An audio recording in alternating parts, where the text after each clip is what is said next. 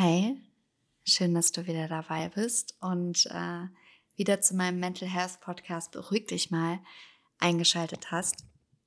Heute mit einer kleinen Infosequenz und äh, das ist mir immer besonders wichtig, dass wir generell über Psyche, Persönlichkeit und mentale Gesundheit mehr lernen, uns immer mehr aufklären und vielleicht auch verstehen, woher kommt das überhaupt und wieso bin ich auch einfach nicht alleine.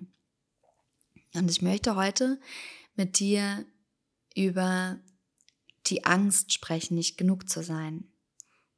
Auch Minderwertigkeitskomplex genannt, was ich aber schwierig finde, das nur als dessen auszudrücken. Denn der Minderwert ist ja ein bekanntlich sehr übler Geselle. Und er sitzt uns irgendwie ständig auf den Schultern und möchte uns ständig reinreden und uns irgendwelche Komplexe ins Ohr flüstern. Und wenn wir der Minderwertigkeitskomplex oder auch das Gefühl, nicht genug zu sein, wird dadurch befeuert, dass wir den inneren Kritiker auf unserer Schulter haben, der uns genau das zuflüstert. Das bedeutet die Bestätigung der Minderwertigkeit selbst. Ich gebe dir ein Beispiel. Ähm, ich denke, ich bin nicht genug, dann scheitere ich an etwas und mein Kritiker flüstert mir wieder zu, siehst du, ich habe es dir doch gesagt, kannst das sowieso nicht oder du bist einfach nicht gut genug oder wenn ich bei etwas erfolgreich bin, dann kritisiert er mich, indem er mir sagt, du hast einfach nur Glück gehabt. Und Minderwertigkeitskomplexe sind im Endeffekt Überzeugungen, die in der Kindheit angelegt worden sind. Also zum Beispiel besitzt man einen geringen Selbstwert, dann wird es oft ein Leben lang von irgendwelchen schadhaften Selbsteinschätzungen begleitet. Das heißt, dass ich immer von mir direkt denke, ich kann das nicht. Bei jeder Herausforderung, bei jedem Gespräch, jedem Blick in den Spiegel ploppt dieses geringe Selbstbewusstsein auf und herrscht über deine Gedanken.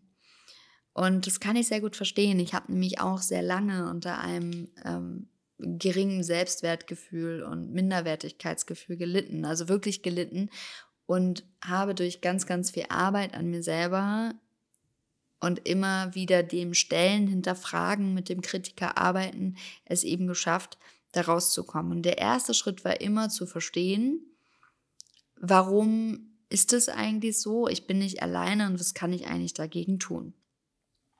Und ich möchte dir mit auf den Weg geben, dass es erstmal nur ein Gefühl ist, diesem Kritiker ausgeliefert zu sein.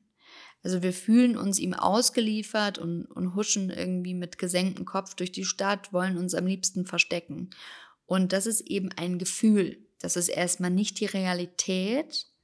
Das gilt es ganz kritisch zu hinterfragen, sondern wirklich ein Gefühl, welches leider eben nicht rational, sondern eher emotionsgesteuert ist. Und mit diesen Minderwertigkeitskomplexen führen wir fort, was uns in der Kindheit irgendwie eingeimpft wurde. Das Problem ist, dass wir uns selber dadurch meist auch schlecht behandeln, selber. Dass wir nämlich die Grundannahme haben, dass wir nicht gut genug sind, um gut zu uns selbst zu sein. Wir sind nicht gut genug, um eine liebeserfüllte Beziehung zu führen. Wir sind nicht gut genug, äh, geschätzt zu werden von Chef und Familie und behandeln uns selbst so, wie wir früher behandelt worden sind. Und was, was kann ich jetzt überhaupt tun? Ähm, wie kann ich loslassen? Wie kann ich sie ergründen? Und wie kann ich überhaupt ähm, ja, diese ganzen Dinge hinterfragen. Und wir kennen, glaube ich, alle diese Sätze und sie sind uns irgendwie zu treuen Begleitern geworden.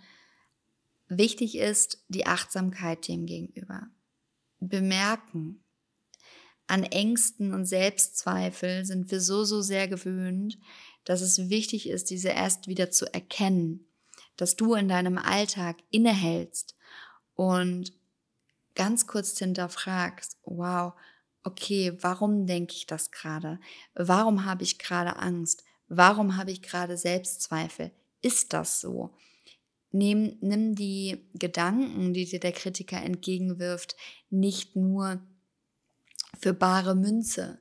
Überlege dir, warum denke ich, dass ich es nicht wert bin? Ist das wirklich so? Was habe ich für Beweise dafür?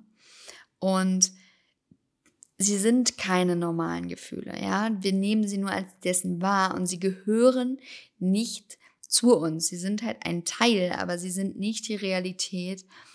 Und wir können lernen, sie als fremd zu betrachten. Dass wir sozusagen sagen, ich gucke auf dich aus der Distanz und nehme dich als Gedanken wahr, mehr aber auch nicht. Es ist ein Gedanke, nicht mehr und nicht weniger.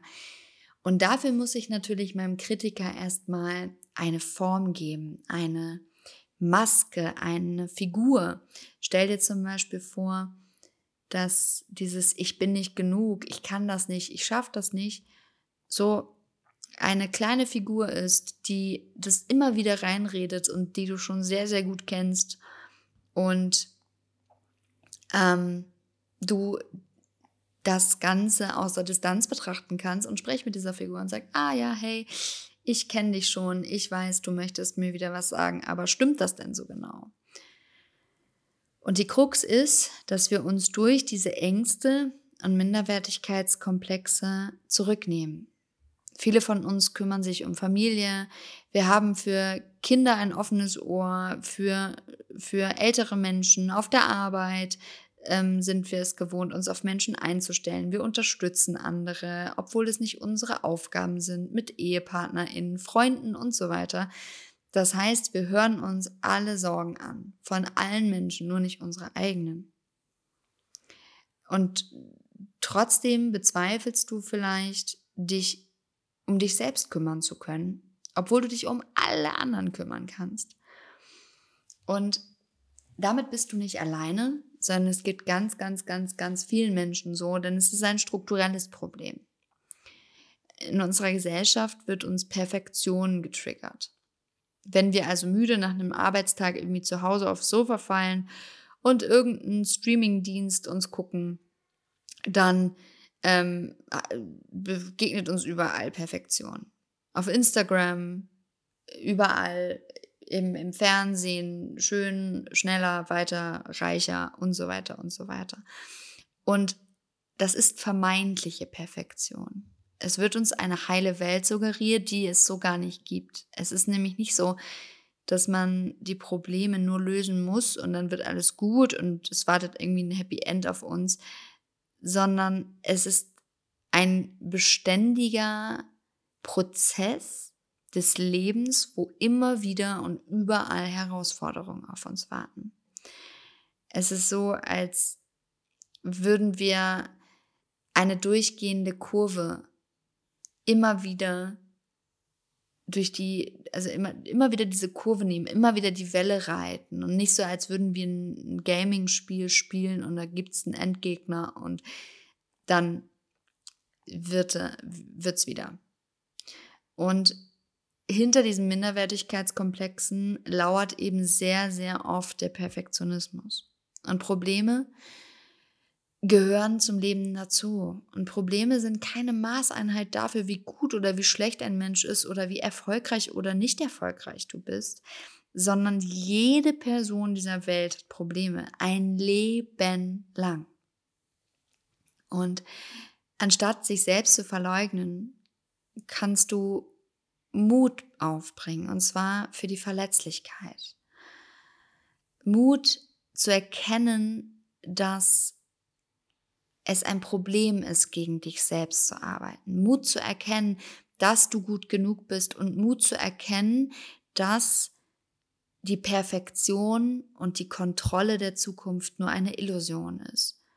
Und dass die höchsten Ansprüche wir immer selbst an uns haben.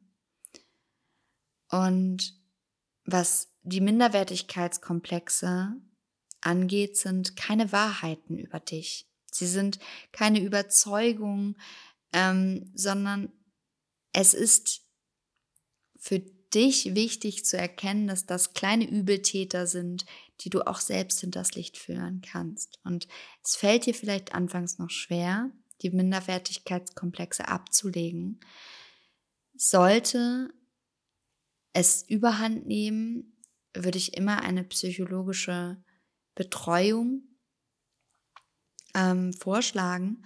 Aber es gibt auch die verschiedensten Strategien, wie zum Beispiel die so tun als ob Strategie. Das bedeutet, dass du positive Gedanken formulierst. Das bedeutet, du hast nicht hilfreiche Gedanken.